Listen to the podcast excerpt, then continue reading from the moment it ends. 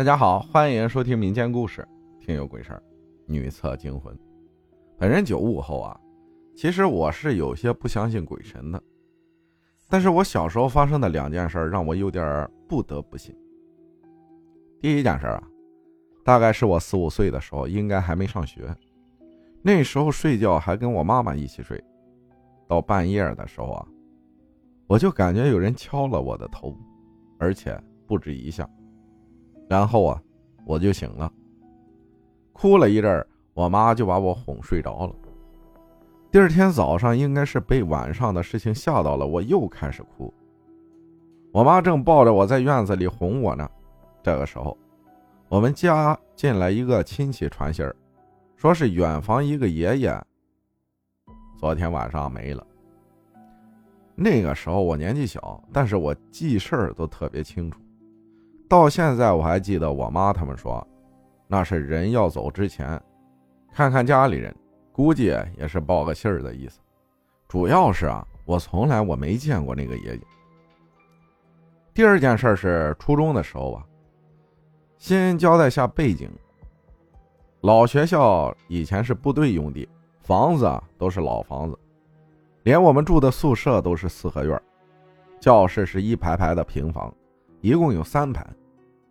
还会有几间老旧不用的，传说那几间啊是放尸体用的。教室后面就是后山，都是坟包。反正关于我们学校的鬼故事是很多，就不讲了。主要还是讲讲我自己经历的那件事吧。我们学校没有正经的操场，反正每天早上除早操啊，都是绕着中间的大礼堂跑两圈。大礼堂周围也都是树，那个时候应该是冬天，天麻麻亮。我们就像平时一样出操，女生嘛，出操就喜欢偷懒儿，都喜欢跑一圈就到礼堂背后那个厕所去上个厕所。大多时候人挺多的，那天刚进去都没有位置，等到后面就只剩下我们班四五个女生了，有了空位，我们就陆续上厕所了。那种厕所是以前很老的公共厕所的样子，就是一小格一小格的，中间就是用水泥砌的隔断，大概一米不到的样子，没有门。我们几个都上完了，就互相喊着走了，然后我们就发现，有一个人怎么喊他都不动，没反应。因为那个时候天也黑，看不清人，就看见黑色的一团在那儿蹲着。我们问他是谁，也不答应。那个时候我还挺胆大的，还凑进去看是谁，就看见那人脸上应该是说眼睛那块蒙着黑布，就看到的那一下给我吓了一跳。什么东西会在眼睛上蒙块黑布呢？我们几个就叫着喊着跑了出来。现在想想也挺后怕的，那人就在我旁边那根我还是最后一个跑出来的，其实也不确定那个是不是脏东西，但是，要不是，他为什么不应一声呢？而且还是那个打扮。那天早上的那个场景啊，我至今忘不了。至于为什么讲这个故事呢？就有我有一个疑问，就是大家有没有走走错过厕所？如果故事讲到这儿就结束了，大家就又说了。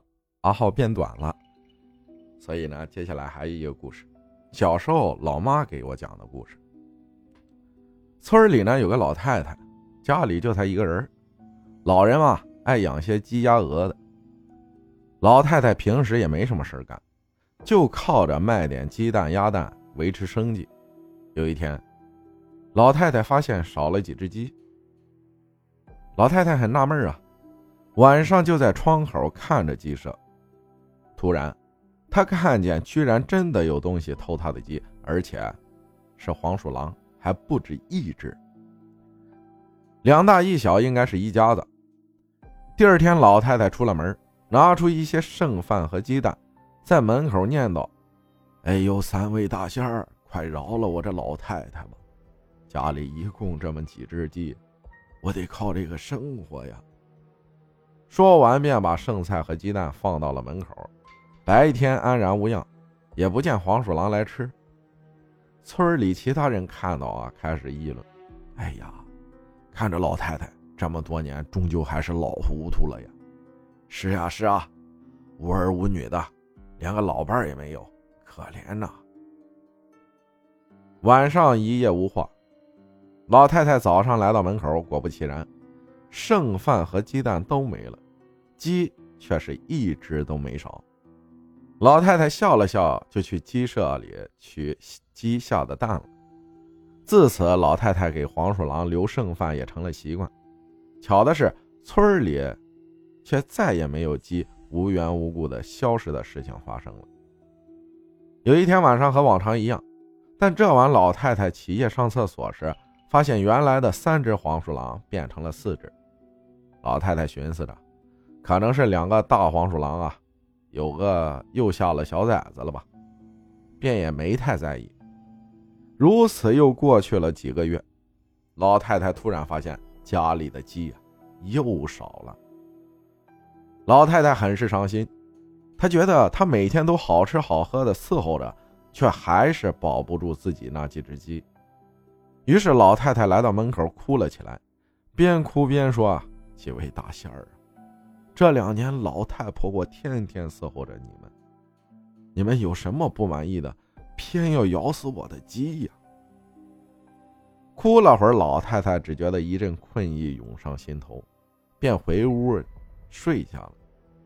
哪知一觉醒来，已经是第二天天明了。老太太发现自己家门口赫然出现了一只小黄鼠狼的尸体。老太太怔了怔。便猜到了，自己的鸡应该是被这个小崽子杀了。大黄鼠狼见状，也就咬死了小黄鼠狼，给老太太赔罪。自此以后啊，老太太还是每天都留些黄鼠狼们的吃食，可却再也没见他们回来吃了。